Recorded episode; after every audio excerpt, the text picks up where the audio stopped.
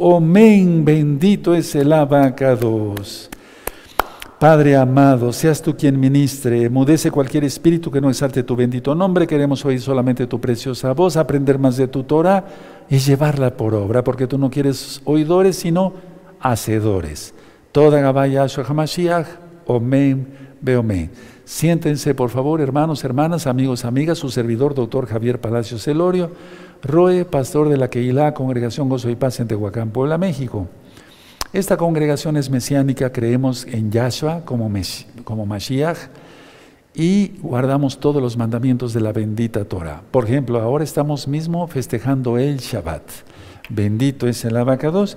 Paso aquí a esta parte del altar. Aquí está el nombre de Yahweh. Por eso me inclino, porque es el nombre del Todopoderoso, Creador de cielos y tierra. Voy a compartirles primero el tema de Shemitah y después pasamos al tema de juicios mentales. Van a ver qué interesante. Por favor, abran su Biblia, su Tanaj en, el, en Levítico, capítulo 25. Varios hermanos que son dueños de tierras, de tierras en varias partes del mundo. Han estado hablando que cómo es eso del Shemitah, cómo se guarda. Vamos a ver qué dice la Biblia. Vaikra Levítico 25 perfecto. Precisamente por no guardar el Shemitah, fue uno de los motivos por los cuales el Eterno mandó al pueblo de Israel, nuestro pueblo, hacia el exilio, la casa de Judá, hacia Babilonia. Tremendo, ¿verdad? Bueno, entonces dice Levítico 25, ¿ya lo tienen? Perfecto. Dice, Yahweh habló a Moshe en el monte de Sinaí diciendo, Habla a los hijos de Israel y diles, cuando hayáis entrado en la tierra que yo os doy, la, tierra guardará reposo para Yahweh. Seis años sembrarás tu tierra y seis años podarás tu viña y recogerás sus frutos. Verso 4 muy importante, pero el séptimo año la tierra tendrá descanso, reposo para Yahweh. No sembrarás tu tierra ni podarás tu viña. Lo que, se, lo que de suyo naciere en tu tierra segada, no lo segarás y las uvas de tu viñedo no vendimiarás, año de reposo será para la tierra. Mas el descanso de la tierra te dará para comer a ti, a tu siervo, a tu sierva, a tu criado y tu extranjero que morare contigo. Y a tu animal y a la bestia que hubiere en tu tierra será todo el fruto de ella para comer.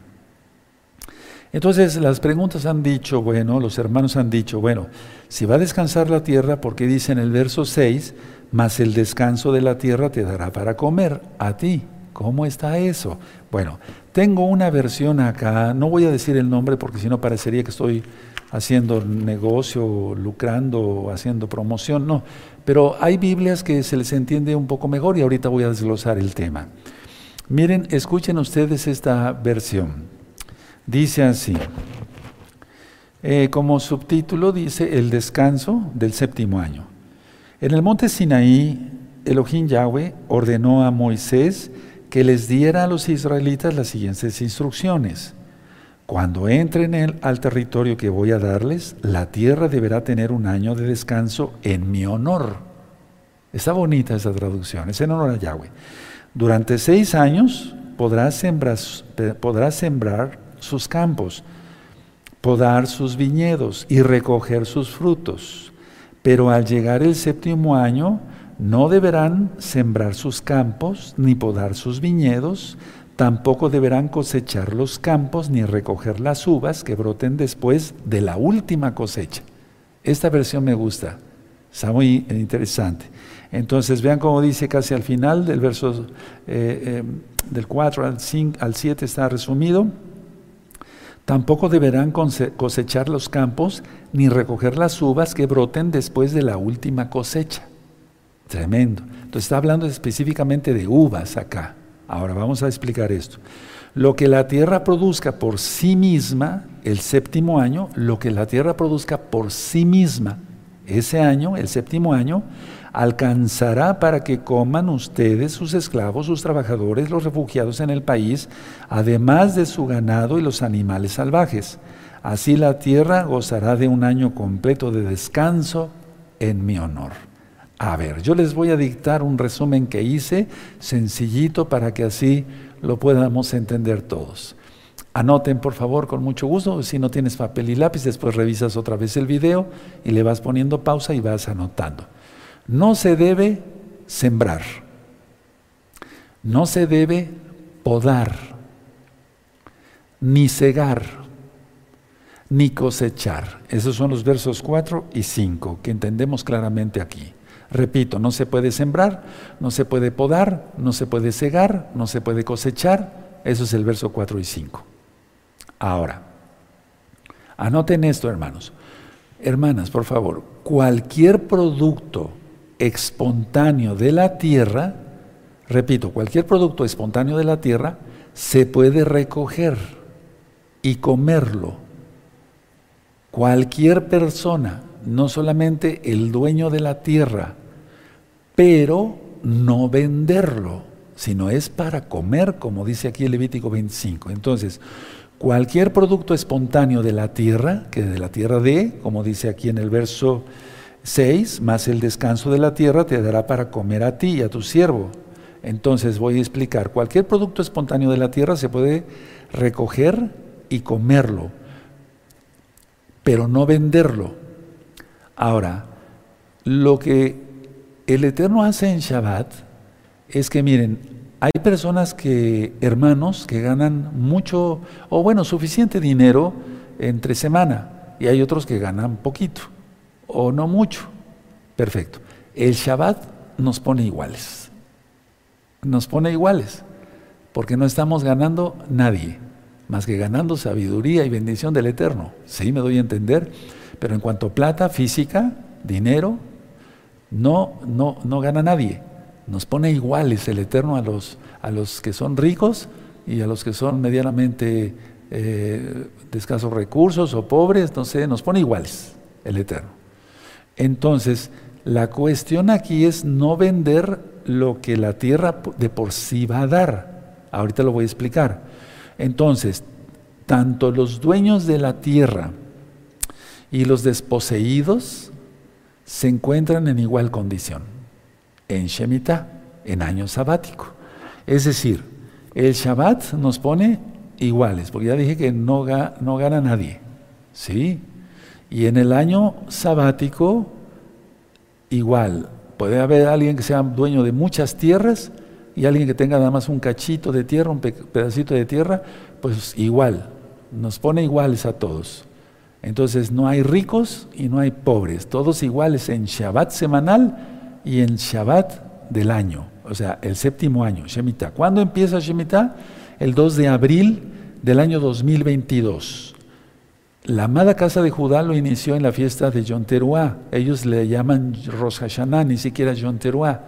Pero el verdadero Shemitah empieza el 2 de abril. ¿Por qué, Roe? ¿Por qué es eso? Bueno, porque los rabinos han quitado y han hecho muchos takanot, eso está ya grabado, son mandamientos rabínicos. Ahora, cuando aquí dice eh, que dice aquí, más el descanso de la tierra te dará para comer, eh, eh, comer, el verso 6, a ti, a tu siervo, a tu sierva, a tu criado, a tu extranjero que morare contigo, se está refiriendo que se puede vivir de lo que la tierra produzca sin cultivarla. Repito, para que lo anoten con mucho gusto, viviendo de lo que la tierra produzca, sin cultivarla. Por lo tanto, se llega a la conclusión de que Shemitah o Ismitah es suspensión de toda actividad agrícola normal. Es suspensión de toda actividad agrícola normal repito por tercera vez, es, ¿ves? es suspensión de toda actividad agrícola normal. Ahora, para entender mejor el verso 6 y de qué va a comer el pueblo, bueno, el Eterno es bueno. Siempre antes de Shabbat, ¿se recuerdan ustedes? El día 6, el Eterno da doble porción. Y el Eterno bendice la tierra aunque no se cultive. Entonces, a ver, de las cosechas anteriores o de la cosecha, es de la cosecha anterior, vamos a ponerlo así, siempre quedan semillas en la tierra. Vienen las lluvias de temporal, la lluvia temprana y la tardía, y de lo que de la tierra se puede comer. Pero el hombre no metió mano. ¿Ya queda más claro? Entonces, repito, de lo que quedó de la última cosecha, bueno, quedan semillas más bien en la tierra. Vienen las lluvias de temporal y de lo que de la tierra se puede comer, pero no vender, no vender. Ahora, en el libro de Ruth estudiábamos que eran las espigadoras, ¿se acuerdan? Las viudas, los pobres, etc. Entonces, las viudas al estar eh, espigando, lógico que también dejaban algo de, sin querer, no era, no era a propósito, ciertas eh, semillas, etcétera. O sea, igual para las, personas que estaban cosechando y que ah, hacían sus manojos y demás, entonces siempre dejaban ahí algo de espigas. ¿Sí me doy a entender? Sí, no, ya no eran cultivadas por el hombre, pero el Eterno hace brotar. Sin embargo, en la uva es diferente. Así que, por ejemplo, cebada, semillas de jitomate, etcétera. Imagínate cualquier otra cosa, pero no, no uva, no uva. Entonces, eso se puede comer. Ahora, por lo tanto, eh, muchos hermanos que tienen tierras, es lícito, es bueno hablar esto en Shabbat, que tienen tierras, ¿qué es lo que, de qué van a comer? Bueno, pueden hacer conservas desde ahorita, higos secos, dátiles secos, uvas secas, que son las pasas, ¿sí? Por eso comían los viajeros pan sin levadura para que no se les echara a perder, y masa de higos, torta de higos, masa de higos o de higos secos.